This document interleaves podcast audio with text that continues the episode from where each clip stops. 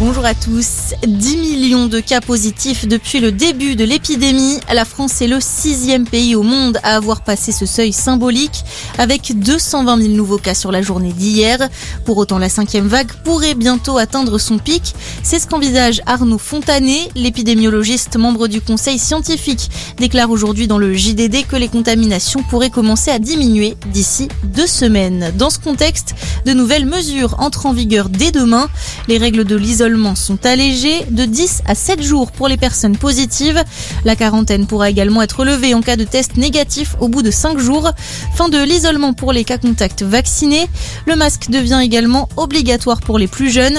Les enfants de 6 ans et plus devront désormais le porter dans les lieux publics et dans les lieux extérieurs où cette obligation est en vigueur. Le masque qu'il faudra garder dans le train et sur tout le trajet. Plus question dès demain de consommer des boissons ou des aliments, y compris sur les longs voyages.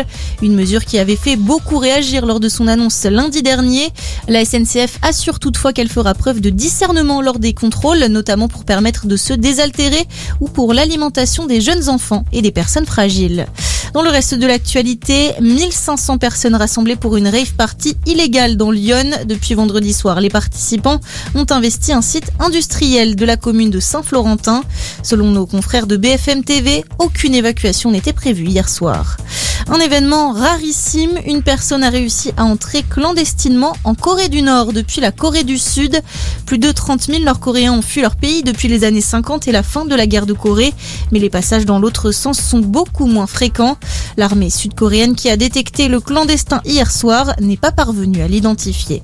Et puis du rugby et la 14e journée de top 14 qui a commencé hier. Le Stade français a battu Perpignan 27 à 17 et Clermont-Ferrand a battu Toulouse 16 à 13. Bonne journée à tous.